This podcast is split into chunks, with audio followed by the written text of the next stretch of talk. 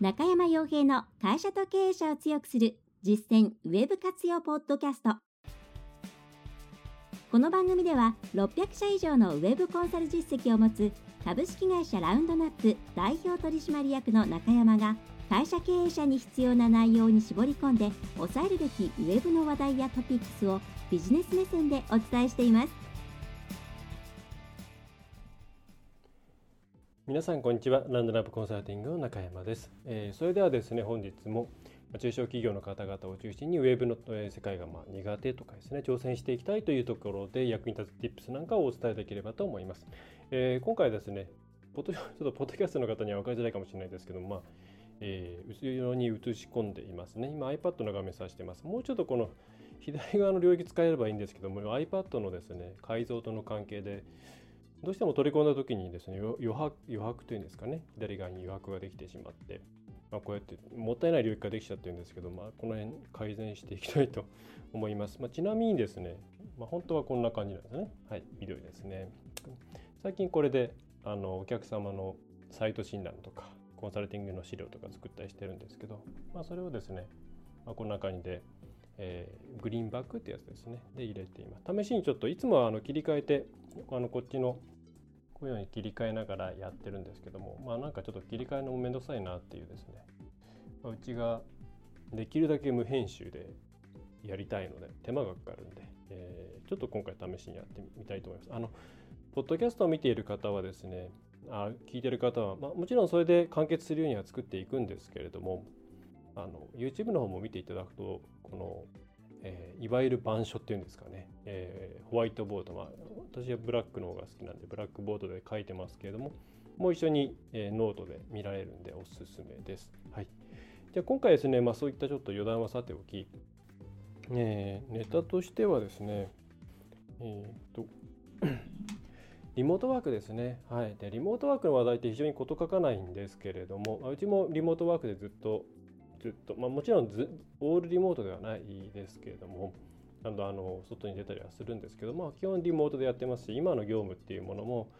えー、と2月末ぐらいですかね、最後に人と会ったのは。はい、それ以降、えー、業務で人と会うことなくですね、えー、オンラインで全部完結しています。ただ、それってものすごく、うん、レアなケースだと思いますので、なんでかっていうと、まあ、基本的には今までずっとその対面で全てのコミュニケーションを行うっていう前提で仕事をしてきたわけなんで、え、それをですね急にリモートに切り替えるって、まあ、ものすごく大変。で、まあ、これも平時なそのなんていうんですかね。であればもうちょっと楽なんですけども今こういう事態で外にも出られないという状況の中でリモートワークをし続けるっていうのは非常に難しいんですね。うん、で、まあ、世の中結構いろんな,、まあ、なんかマナーとかそういう面倒くさいようなものも含めてですね情報があって皆さんもことどうしたらいいもんかなっていうふうに、えー、うちのお客様を含めて思っていらっしゃると。ということで今回、まあ、一つですね、まあ、リモート先進国っていうわけではないんですけれどもやっぱり向こう土地が広いせいもあってアメリカとかうんそれからまあグローバルでですね仕事をしている会社さんっていうのはもともとリモートっていうものを積極的に取り入れてきた背景があるんですね。でその中の一つとしてえ一つ記事ですね、えー、コンバージョンえーと、コンバージョンレートエキスパートっていうサイト、まあ、それが社名なわけなんですけどもが、えー、14年間のリモートワーク体制による Tips 記事を公開しています。えー、ちょっとここでそれをそのまま移していいもんかって あの分かんないので、元記事の URL だけご紹介しておきます。はい、えー、HTML、えー、じゃないや、HTTPS それは、まあ、 conversion ハイフン rate ですね、ハイフン experts .com、まあ、おそらく Conversion Rate Experts で検索をしていただければ、サイトのトップページが出てくると思います。で、その、えー、スラですね、スラッシュ remote っていうところにコンテンツがあって、えー、そこにですね、まあ、いろんなところで出されているリモートワーク、まあ、日本だとテレワークって呼んでますけども、向こうだとリモートワークが多分基本だと思いますが、リモートワークに関するいろんなコンテンツがありますけれども、まあ、結構ぼやっとしたものが多いですよねっていう感じで自社として実際に14年間やってきた中でのいろいろ難しかったこととかですねこうした方がいいよっていうことを集めて随時質問に対しての回答も載せていますよっていうページができています。まあ、ちょっと英語なんででその中で、まあ、やっぱりですね声も書きましたけれどもまあ、あくまでですねやっぱりデジタル領域であるっていうことそれからサービスが、まあ、基本的にはこのコンバージョンレートエキスパートって何やってるかって言ったら、まあ、ウェブマーケティングのエージェンシーをやってるんですね。そのまあウェブマーケティング支援会社ですね、えー、そういったデジタルっていうところで完結する商売であるっていうこととそれからグローバルに展開しているので、まあ、どうしてももともとそういったテレフォンカンファレンスというか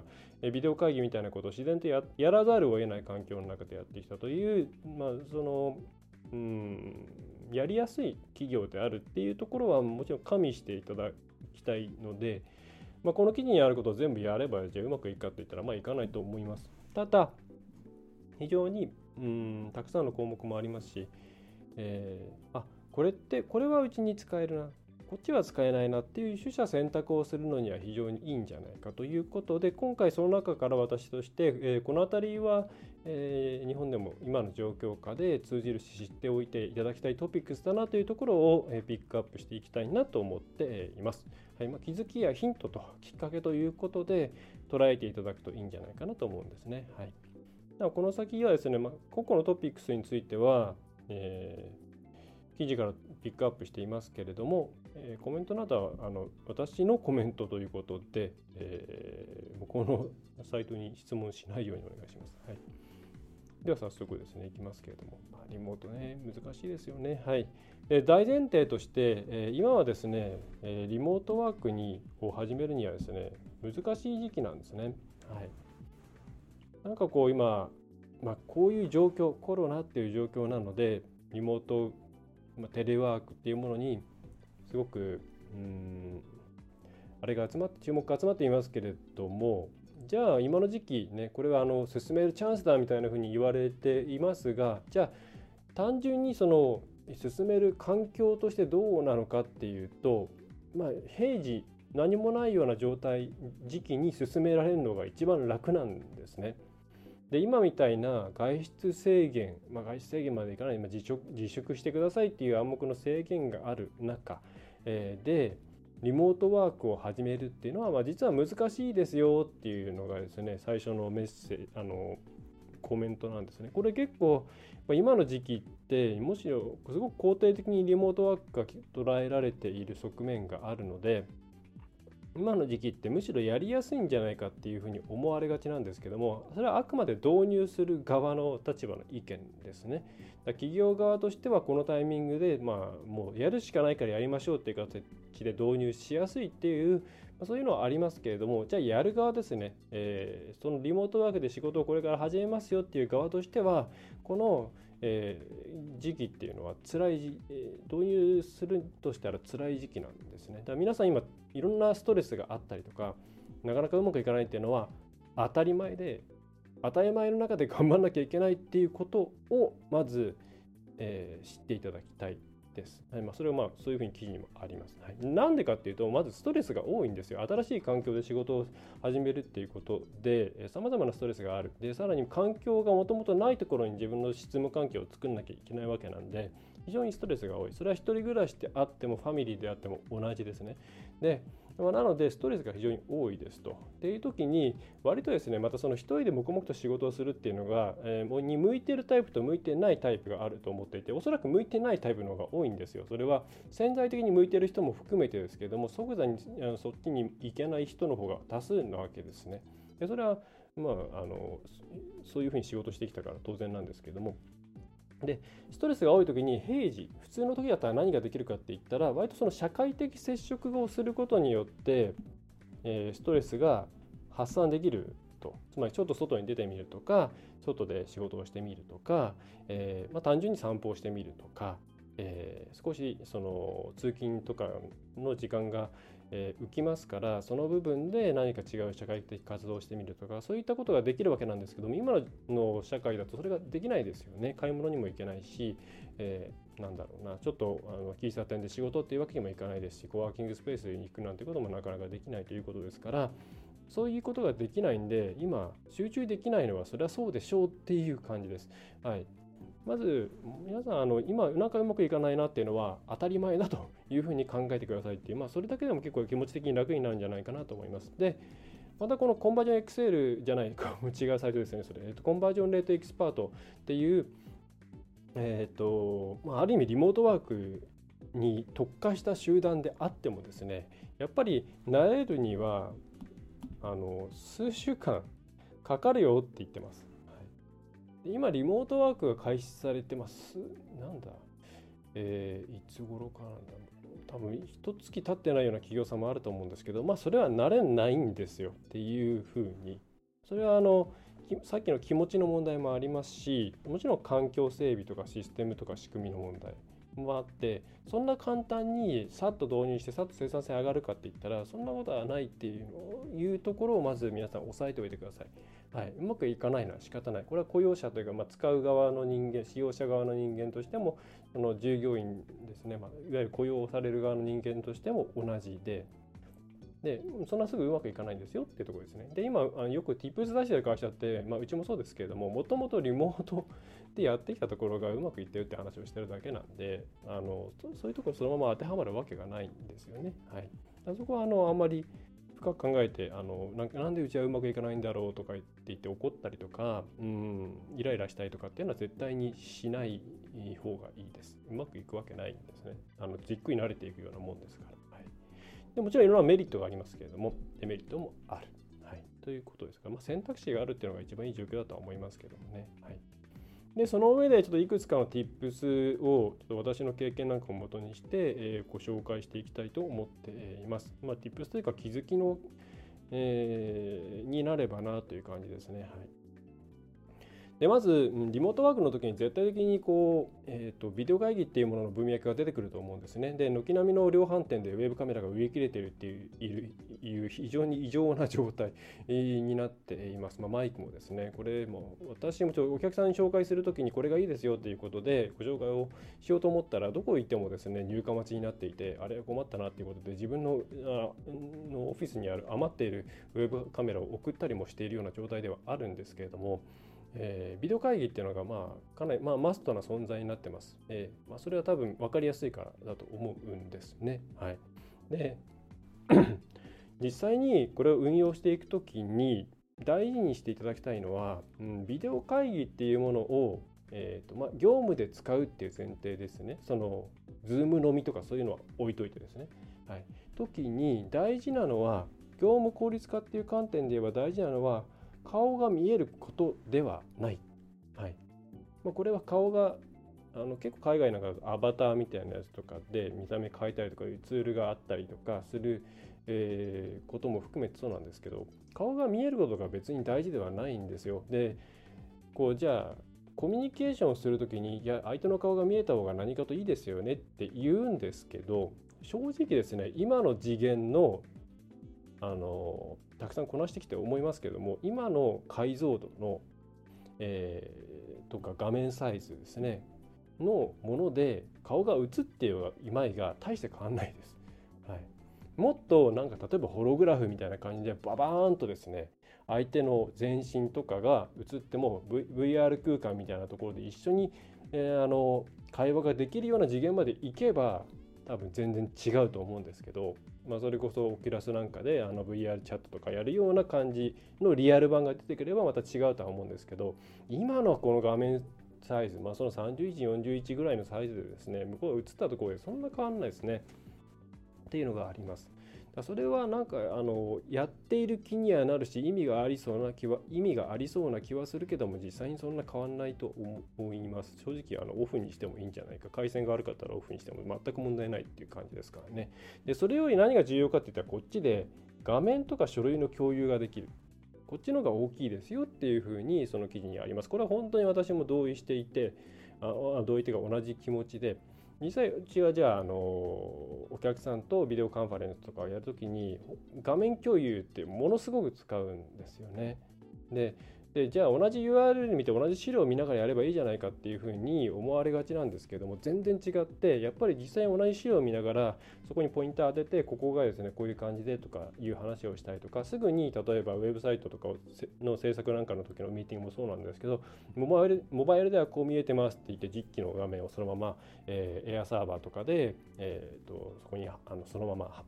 画面共有の画面に移してですねこんな感じで動かしてこういうふうに動作するんですよっていうのを一緒に見るでそれから、えーと、スプレッドシートとかそれからマインドマップみたいなものを一緒に同タイミングで編集するっていう同じものを見るっていうことはものすごくですね効率が上がります。はい、あの複数の資料をみんながパラパラパラパラ見るっていうような形とは全然次元が違う話で画面とか書類をその場で同じものを見てそれを見ながら議論できるっていうのはものすごくあの意味があるんですね。でこれはもうあの実際のリアル会議でも同じだと思います。あのみんながみんなですねあのこうえー、て言うんですか、えー、集団事業とかで同じものを見るっていうのはそういう意義があってじゃあみんながじゃあ手元の画面を見てあのー、なんだろう、えー、同じことが同じようになるか手元のみんなで同じものを手元で、えー、なんだろう同じ資料をですね見るよりも多分同じものを見ながらやった方がいいですね。でそういうふうに画面共有とかをしないビデオ会議ってものすごくもったいないなというふうに思います。何か人が思いついたこれ見てほしいって言ったら、えー、すぐに共有してここがいいここが何とかとかですねあと議論の対象となっているドキュメントっていうものを例えば、えー、Google ドキュメントかなんかにアップしておいてそれでその場でそれを編集していくっていうそのリアルタイム感みんなで見ている感っていうのがすごく大事になってくるんでそれをだ極論本当にあの人の顔なんて別に映さなくていいんでそういうみんなが見れる共有ドキュメントとかっていうものを映しながらやるだけでも全然いいと思います。はい、でもその、えー、すごく本当にそう思いますね。はい、顔なんて別に見えなくていいと思いますけどね。むしろなんかそういうことに気を使う時間を別のことに使った方がいいんじゃないかと思いますが。えー、でまあその前提でですねよく合わせて聞かれるのが何をじゃあデジタル化しておくのか、まあ、デジタル化ってまんま言わないですけど、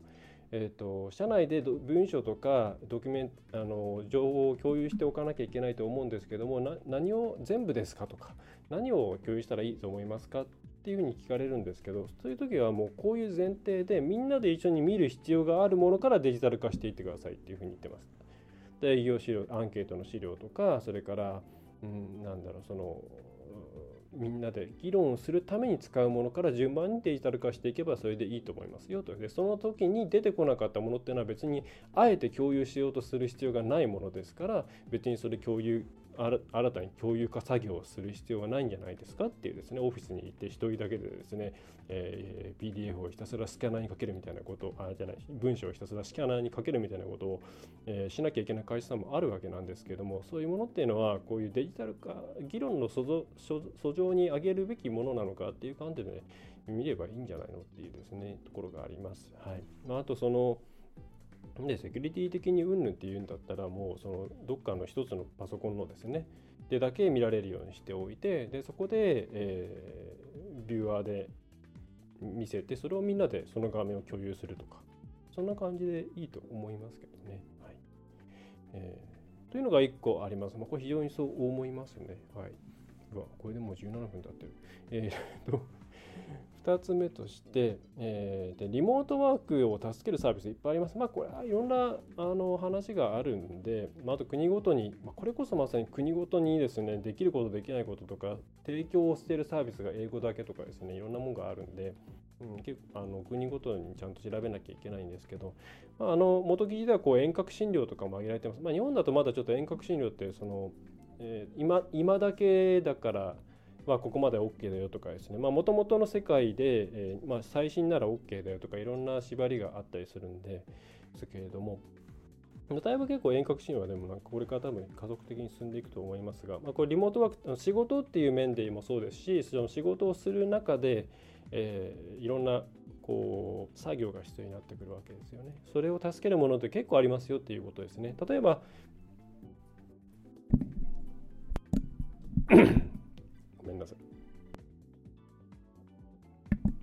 あごめんなさい。あれ、ミュートかって入ってるかな。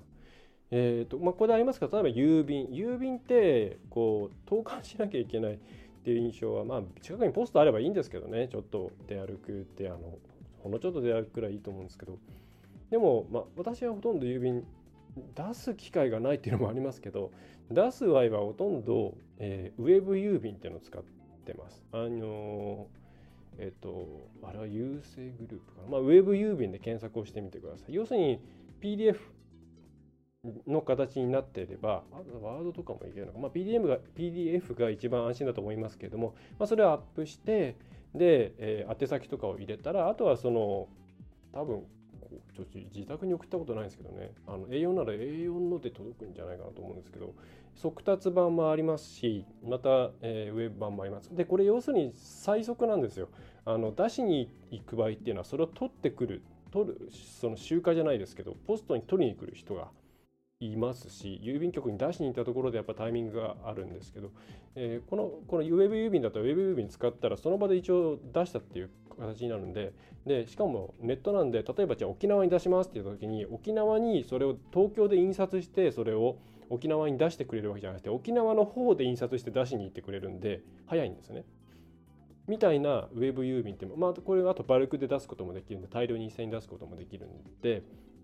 まあ、まとめてなんかいろいろ割引をしているとかそういうケースじゃなくて、まあ、個別にいきなり出したいとかそういう場合にはこれでクレカ払いで支払ってしまって支払うのがあの出すのが一番楽だと思います。はい、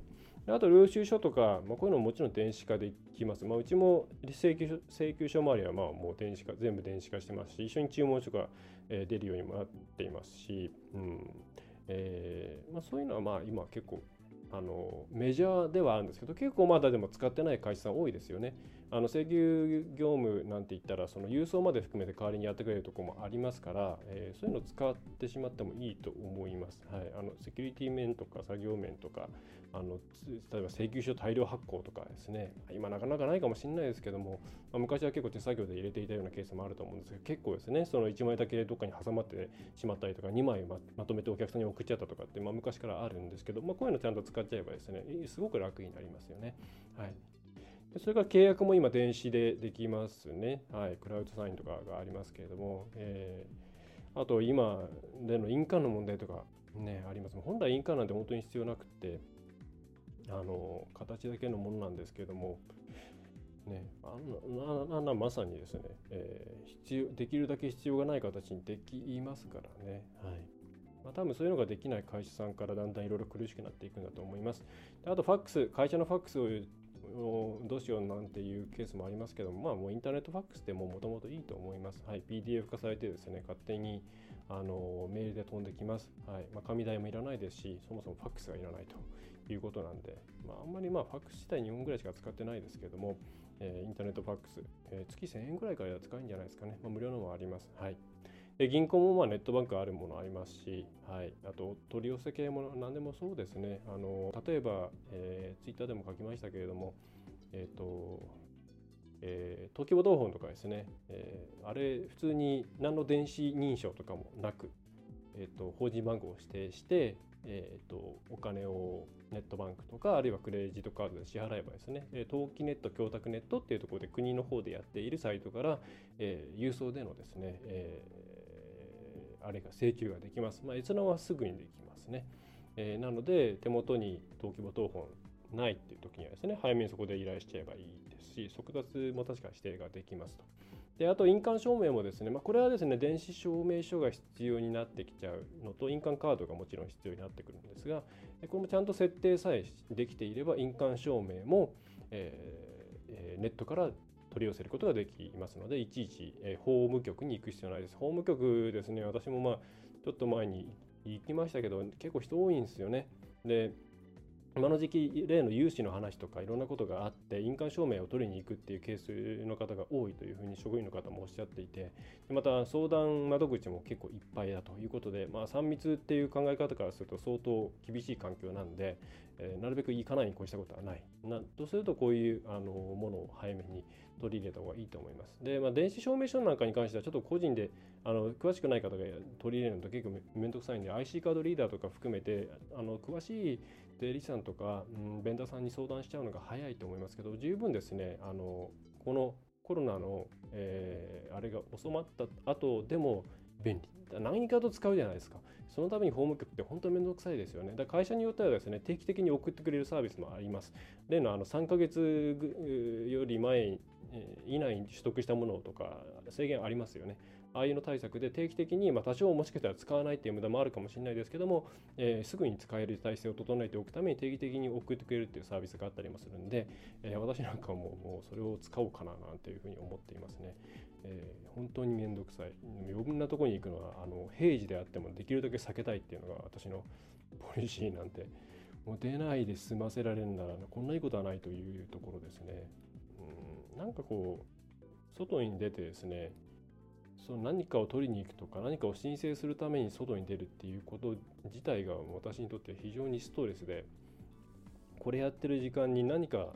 できるのになって思っちゃうんですよね。でも車の運転中なんかも常に今 Kindle のあの読み読み、えー、読み上げで本が流れてますしそれも、ね、あのよくあの iPhone とか すいませんねいろいろ話がそれんですけど今車で移動って一番安全だと思うんでえっ、ー、と基本的に全部車で移動してるんですけどもあのあれですね、えー、読み上げコピーってやと読み上げとかってすごい不安定なんですよね。で運転中に触れない触っちゃいけないじゃないですか。だから切れちゃったらもう止まるまで 切れたままなんでそうするとやっぱり Kindle の方が安定するんですよ。Kindle 端末の方が安定するんでもう今あの FM トランスミッターつないで Kindle が常に 96kHz かなそのぐらいで流れるようにして、まあ、Kindle 端末だと止まんないですねやっぱりはいそれで流していたりします。えー、何の話でしたっけ？あ、そう、無駄な時間。なんで、まあ、あと、その、待ち時間とかも常にその Kindle で読み流しですね。まあ、 Audible とかってやっぱり本が相当限られてるんで、正直まだまだ、あの、Kindle で聞いちゃった方がいいなっていう感じですね。うん。まあ、普通の書籍もどんどんそういうふうにできればいいんですけど、ちょっとお金がかかるのと手間が多すぎるんで、やってないです。まあ、本読める、手が空いてる環境なら本読めばいい話なんで、はい。まあ、移動中の話ですね。まあ、そういうえー、ちょっとそれましたが、まあ、いろいろオンラインツールを使ってできるだけ無駄を減らしています。はい、でそれから話戻しますが、何本当何の話だったんだろう。うんと、フィードバックの仕組みを作るっていうのが非常に重要です。あのやっぱりですねあの、孤独。孤独っていうのが苦手な人が多いで、孤独っていう言葉だけだと分かりづらいんですけど、何かっていうと、社会との断絶があるっていうのが一番辛いんですね。で一番最初にその今の平時はより今みたいな状況の方が辛いですよって言ったのはその例の社会的接触を取ることによって不安の解消ができないっていう部分にあるんでで、え社会との接触がないっていうのはこれは別にリモートじゃなくても結構しんどいんですよ。だからバックオフィス系の仕事のしてる人とかあとシステムの管理だけをしてる人とかが結構あの病んじゃったりする時の原因としてあるのがこういうなんか自分がやってることがどんな価値があるかわからないっていうところにあったりしますよね。これ実際多分経験するしてる方多いと思うんですけども。でそういう時に社内であったり社外であったりお客さんであったりからのフィードバックがあることによってそれはもちろん改善のためのフィードバックっていうサイクルを回すっていう意味もあるんですけれども、まあ、それ以上にですねあ自分でちゃんと社会とつながっている業務をやっているんだなっていうことが、まあ、意識としてもまた無意識としてもですね、えー、入ってくるそういうふうになっていくんでそれがすごい安心感につながるしモチベーションアップにもつながるんですね。はいということで、フィードバックの仕組みをちゃんと作っておきましょうっていうですね、えー、いうことをお勧め、えー、記事の中でお勧めされてます。で、まあ、それはあの Google フォームとかで作るので十分だと。そのお客様にアンケートを取りましょうとか、もちろんそういうことはマーケティングの観点でもやった方がいいんですけど、例えば社内で、えー、そういうですね、いろんな業務に対してこうフィードバックを返せるような仕組みっていうのを Google フォームなんかでチャットでね、社内で使う分には全然いいですから、えー、作ってですね、えー、その部門部門に関して、えー、ね、あの見てるよっていうことをつながりを作っていくっていうことはやった方がいいんじゃないかっていうことですね。はいであとどうしてもですねあの会社としての中心点がなくなってきます。はい、今まで会社っていうのはオフィスを中心点として動くっていうのが分かりやすくにあの物理的な構造でできていたわけなんですけれども、まあ、それがどんどんサテライト化というかリモート化していくことによって果たして中心ってどこなのっていう感じになっていくわけなんですよ。でまあそれがいいところでもあるわけなんで、まあ、それ自体を否定してはいけないんですが、まあ、とはいえ会社ってそもそも会社全体について今どういうふうになってるのかなっていうのはどこで知ればいいんだろうと。いう何て言うんですかね自分が会社の中で本当に仕事をしているのかっていうのが不安になるっていう状況はあるんです。なのでちゃんと社内で起きていることを知る場所を作ってあげましょうっていうことですね。はいこれをお勧めしています。それはいわゆる社内ポータル的な部分があればそれが一番いいと思うんですね。社内でそういうものを使っている場合であればそれを使えばいいと思うんですけども、まあ、うちもすげえ昔の話ですけどもシェアポイントとかでそういうのやってましたけども。えーとまあ、会社のニュースとかお知らせとかっていうものをちゃんと積極的にまとめる、えー、ところを作って、まあ、本当にデイリーの社内法みたいなもんですかね。でそれからそこであとは今誰がどこで何をやってるのかなっていうこと、はい。まあ、個別のタスクマンで公開するかどうかっていうのはそのやり方にもよりますけれども、まあ、全体としてこの事業所は今こういうことやっていて、えー、こういう目標で走ってると。今ここでこの人がちょっと,、えーと、こういうことをやっていてもし何か知見のある人はあの連絡取ってあげてくださいとかそういったことをできるだけうんパッと分かる。えー、ようなものを作ってあげた方がやっぱり仕事はしやすいよっていう、まあ、バーチャルな環境でのオフィスという求心力というものの代替を作るためにまあ何て言うんですかねバーチャルオフィスって言ったら違う意味になっちゃいますけどもその会社の中心点を作ってあげるっていうことが大事だっていうことなんじゃないかと思います。はい、ちょっとまあ元記事そこまで書いてないんですけどもかなり好き勝手に喋ってますが。それからですね結構あのあの雑談できないとかそういう話がありますよね。はい、で、まあ、まあ、そもそも、まあ、雑談自体はですねあの切り口によってそれが意味があるのか意味がないのかっていうのは全然切り口によって変わってくるんで、えー、あの一口に雑談が要不要雑談の要不要を問うことっていうのは非常に意味がないと思っています。価値がある場合もあるでしょうし価値がない場合もあるでしょうとそれは別に雑談という言葉で一括りにするとそれはそうなりますよねって感じですね。はい、でただちょっとその議論はさておきですね、まあ、私はあのある程度あのなんていうんですかとこうきちんと管理っていうとあれなんですけどもあの仕組み化された雑談は取り入れた方がいいと思っていますが、まあ、さておきまずそもそもリモートワークっていうのは雑談に向いてないです。まあ、これはもう実感としてわかることだと思います。あの必要のないことっていうのをやりづらい雰囲っていうのがあると思いますね。はい、またそれはメリットとも言えます。まあ、雑談によって集中を阻害されるとかそういうことがなくなるっていうメリットでもあると思いますしやっぱりそのブレインいわゆるブレインストーミング的な部分もありますから、えー、デメリットといえばまあそういうこともあるでしょうと。はい、で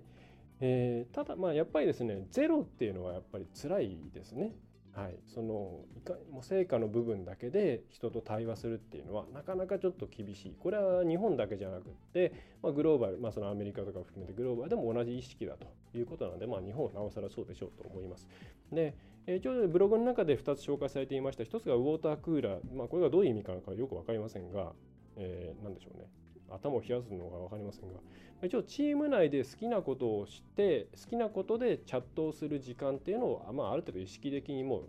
何時か何時10分みたいなのを作るっていうことですね。まあ、あの多分これが定着するまでね時間かかると思うんですけれども、まあのこの時間は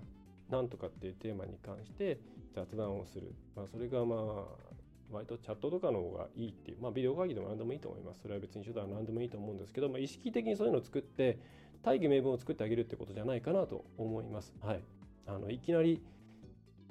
うんなんか自分の話するとか、えー、普段の話するのかってするとかっていうのはできない人もやっぱりいるんですけどそういうことをしなきゃいけない時間だっていうふうに名目を与えてあげることによってっていうことかなと思いますね。はいあとアイスブレイカーということで、まあ、よくアイスブレイクってあの、ね、会話の始まりのところで使われることだと思いますが、えー、まあ、新しいメンバーが入ってきますよと、まあ、この会社は14年やってるんで、そういうこういう内容になってるんだと思うんですけど、まあ、自己開示のためのいろんな、私はこういう人間でっていうことを先に知らせておくことによって、まあ、相手との相手との共通点が増えれば増えるほど、相手との距離が縮まるっていうのはありますから、えー、そういうのをですね、できるだけ積極的にちゃんと仕組みとして作っていこうということですね。であとミーティングごとに、えーまあ、頭にですねあえてですね誰かに、えー、その個人的なこととか自分の今日あったこととかっていうのを話すような時間っていうのを入れることによってそれで、まあ、あの全体として少し和むとかですね、えー、なんか周りが発言しやすいような仕組みを作っていくっていうことですね。大体もうミーティングってあの最初の一言を喋れればですね、二言目、三言目っていうのはすごい喋りやすくなるじゃないですか。あのなんかの法則であったか覚えてないんですけど、私の経験上とかファシリテーションを勉強した時にはそういうこと言われてて、最初の一言をとにかく何かしら言わせることによって、全然その後の発言発言率が変わってくるということがあるということなんで、まあ、そういうことがあるのかなと思います。はい。ね。一言喋らないで終わっちゃった。でも一言喋るとなんか二言目、三言目も言えるんですよね。うん。っていうことで、あの雑談に向いていないっていうことをまず認識して、はい、リモートワークってなんで自分は雑談ができないんだろうっていうふうに考えるんじゃなくてそもそもリモートワークとかチャットとかビデオ会議って雑談がしづらいんですっていうところを,、えー、受け入れた上ででもやっぱりその中で得られるものってありますから、えー、じゃあどうやってそれを取り入れていくんだろうみたいなとこですねを考えていったらいいんじゃないですかっていう。はい。であとはエトセトラにまとめちゃいましたけども、まあ、やっぱり使う機材とか PC っていうのはできるだけ統一した方がいいですよっていう。あのもうどこいろんなところでありますけども機材系の質問、はい、パソコンのセッティングとかあとはビデオカメラとかウェブカメラとかのセッティングとかって、まあ、多分相当大変、だと思います。はい。で、えー、これはもうサポートが絶対必要になってくるんですけど、これを個人個人のパソコンとかですね、さまざ、まな環境になってくると、もうサポートしきれないですよね。はい、あの最悪あの、どうしても音が聞こえません、なんででしょうって言ったら、マイク端子壊れてましたってこともありますから、サポートしきれないんで、まあ、これはもう使う PC とか含めて、機材はできるだけ統一して、えー、同じようなことはちゃんとマニュアルで動画かなんかでアップして、自分で解決してねっていうセルフサービス型のヘルプにするようにして、えー、置いた方がいいですよっていうことがあります、まあ、会社としてはもう本当にこれから導入するいろんなものっていうのは、できるだけ統一するっていう方向性の方がいいでしょうね。えー。であと、えー、回線マイクカメラは非常に重要なんで投資をすると。まあ、これはもうそういう手当をつけちゃえばいいんじゃないですか。はいまあ、マイクカメラあたりは、まあ、これもできるだけ少なくともメーカーは揃えるっていう形がいいとは思いますけれども、えー、っとあと回線がないっていうケースもまあ極論としてはありますけど、まあ、もう引いてるけど遅いよっていうケースもあると思うんで、まあ、それに関しては、まあ、これまあ回線の速さ難しいんですけどね特に集合住宅になってくると難しいし今お昼の回線とか相当遅くなってるらしいんで今うちここのオフィス自体は集合集合の回線使っているけど、まあ、自宅の方は一軒家なんであの、えー、いわゆる一軒家プランでやってますけど全くスピードは違いますよね。やっぱり一軒家プランの方が安定して出ますけれどもあの700とか800出ますけれども、まあ、こっちあの集合になってくるとお昼になってくるとやっぱりダウンロードすげえ遅くなったりとかしますから、うん、難しいとこありますけど例えばその明らかに遅いような回線例えばそうですねあのテザリングでやってるとかということであればそれはもう会社として絶対にそれはあの手当出すから契約してしてねっていうことにしちゃった方がいいと思います。細かいこと言わずあとはお任せにしちゃえばいいんじゃないですかね。えー、まあね難しいところですけどね本当日本の回線ってもう引いてみないと分かんないっていう状況なんですごい嫌ですよね。えー、なんとかなんないんですかねって思います。もう高いお金払ってもいいから本当に安定していいスピードでのところと契約したいんですけどどうしたらいいのか。無理ですよね。だってこれオーナーにならないと無理ですよ、はい、なんか日本のリモートワークを辛くしている一番実はでかいところなんじゃないかと。ねあの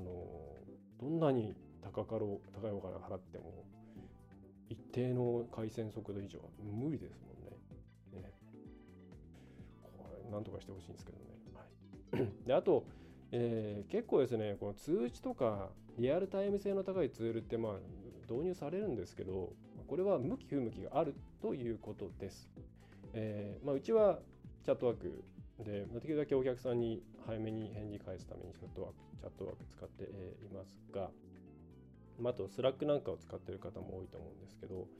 えー、合う合わないあるそうです。はい。まあ、うちはあの会うっていうか、まあ、そういうことしたいんでやってますけれども、やまあやっぱりピコンピコンピコンピコン言うんで、気になるなっていうことはもちろんあります。はいまあ、それはそれだけ困ってる人が多いっていうことなんで、うちとしては別にいいんですけど、まあ、業務の中であんまりピコンピコンならないと困るなということがあるって、そういう場合にはもうちょっとそういうのやめて、えー、そうじゃないようなツールを使って定期的に自分のタスクをチェックするような形にして、コミュニケーションに関していったら、えー、なんかもう、まあ、ビデオ会議1本にするか、ね、それか、なんだろうまあ、本当になるべく非同期にできるようにして本当に緊急の時だけ、えー、なんか、えー、チャットを鳴らすようにするとかそういう運用にした方がいいということでリモートワークだからといって常にリアルタイムのコミュニケーションを取れるような手段をと、えー、入れなきゃいけないマストであるとマストであるというふうに考える必要はないですよっていうふうに元記事で、えー、あります。まあ、これは本当そう思います。あのなくたって別に良いはい、リモートワーク別にそんなもんなくたって別に、まあ、タスク管理ツールとビデオ会議をするためのツールと情報共有とか共有ドキュメントがあればまあ別にそれでいいんじゃないのって思いますね。はい、無理にそんなあのリアルタイム性のあるツールなんか入れる必要ないと思います。まあ、ストレスがたまりますよね。はい、だ自分の進捗速度と前の進捗速度が一定だあの同じスピードってことはまずないですよね。でもやっぱりどっかの部署とかどっかの人がすごい勢いで何か目に見える結果結果というか目に見える行動をたくさん起こしていたら自分がこう目にね見えるようなこうものを出すまでに時間がかかるような業務を行っている場合はやっぱりちょっとプレッシャーですよね。うん、でそういうところの理解をちゃんとするっていうことも必要ですけれどもうんな何もかもそういうところまで別に見なくてもいいんじゃないのっていう。自分の見える範囲っていうのはインターネットとかこういうツール使うと果てしなく広がってしまうんで、まあ、それが逆に悪い方向に行っちゃうこともあると思いますのでそこはなんか別にあえて見えない領域を作ってあげても全然いいんじゃないかなというふうに、えー、思います、まあ、特にちっちゃな会社はそうですね。はい。えー、ということでなんだ。40分ぐらい喋っちゃった。えっ、ー、と。本当にねリモートワークに関してはなんかこうもう個別具体論みたいなものとか自分が行ってよかったこととかっていうものが情報として乱立しているのでうーんどれをが正解とかないですよね自分に合ったものをどんどん取り寄せ取り入れてやっていくしかないと思います。はい、だいたい特にウェブ上で記事にするようなものっていうのはある程度いろんなバックグラウンド背負って出されてるようなものが多いんでうんなんか美味しいとこ取りするぐらいの意識で、えー、構築していくっていうのでいいと思います。あの答えとかないですね。ただやっぱり言えることはリモートワークなんでリモートワークっていう働き方に合わせた管理体制に移行していくっていうことを考えないと既存の管理体制のまま手段だけリモートにするっていうのはもう明らかにマッチングしないんで、まあ、それはやめた方がいいというふうに思いますね。はいまあ、マイクロマネジメント系はもう無理ですしまあ、これからの時代そもそもマイクロマネジメントで人を動かしていくこと自体が無理だと思います。そういうマインドの人がもうどんどん減ってますし、うん、マイクロマネジメントで要するに指示待ち人間を動かすためにやるわけですからね。あと上司が圧倒的になんかそういうあの動かす力を持っているっていうことであればまあそれによって結果を伴って前に進めていくことはできると思いますけどまあ結構そういう人もやっぱり減ってきてしまっていますから。ね。いかにフリーあのフリーな感じにさせながらも全体として前をに進めていけるかっていうところが今後の課題になっていくんじゃないかなと思います。はいえー、ということで今回は、えーま、海外のですね、えー、コンバージョンレートエキスポエキスパート社の、え、記事をもとにしてですね、ま、私の経験も含めて、まあ、こんなところを大事にした方がいいんじゃないですかっていう内容をお送りしました。えーまあ、この中でも何度か申し上げてますけども、本当にこれはあくまで Tips え、なので、えー、1つ2つですねここうちででも取り入れてみようかなっていうものがあれば取り入れるとそういうぐらいの感覚でこういったコンテンツは見ていただければいいんじゃないかなと思います。はい、もうリモートワークっていうのは基本的に楽になるためにやらなきゃいけないんですけれどもそれを入れることによって逆にストレスが増えていたらね意味がないので、はいまあ、もっといろんな課題はあると思いますもう ファミリー的な家の中で、えー、起こったり起こられなかったりとかなんかそういうのもあるとまあそこは難しいところですね。まあ、この環境っていうものが持続していけばですね多分そういう形の住宅間取りみたいなものが人気が出てくると思いますし、まあ、家の中にそういうスペースを作るための何て言うんですかね、え、商品が売れたりするんじゃないかなと思います。もし私が今こういう形で仕事してなくて同じような状況になったら多分自宅のあの音楽用の防音室に引きこもると思いますけど、まあ、そういったものがなんか売れていくんじゃないですか。はいということで、まあ、いろいろ発展途上なんで、今、非常に厳しい状態にあると思いますが、あの厳しい状態にあるんで、みんな辛いですっていう前提で考えて、あまり自分を責めないようにしていただければと思います。はい、えそれではです それではですね、えー、それではですね、今回のポッドキャスト、それからウェブセミナーは以上になります。えー、ぜひ、板書版を見ていただきたいので、YouTube で見ていただけると嬉しいです。また、えー、ポッドキャストの方もですね、えミラー配信サイトの方で、え板書を公開しておりますので、そちらを後で見ていただくと嬉しいです。はいそれでは、え最後までご覧いただきまして、お聞きいただきましてありがとうございました。え中小企業など、ウェブを頑張る企業をサポートするウェブコンサルタント中山洋平がお送りいたしました。それではまた次回もよろしくお願いいたします。今回の内容はいかがでしたでしょうか？ぜひご質問やご感想をラウンドナップコンサルティングのポッドキャスト質問フォームからお寄せください。お待ちしております。また、ホームページにてたくさんの情報を配信していますので、ぜひ、ブログ、メールマガジン、郵送ニュースレターや各種資料 PDF もご覧ください。この世からウェブを活用できない会社をゼロにするを理念とする株式会社ラウンドナップがお送りいたしました。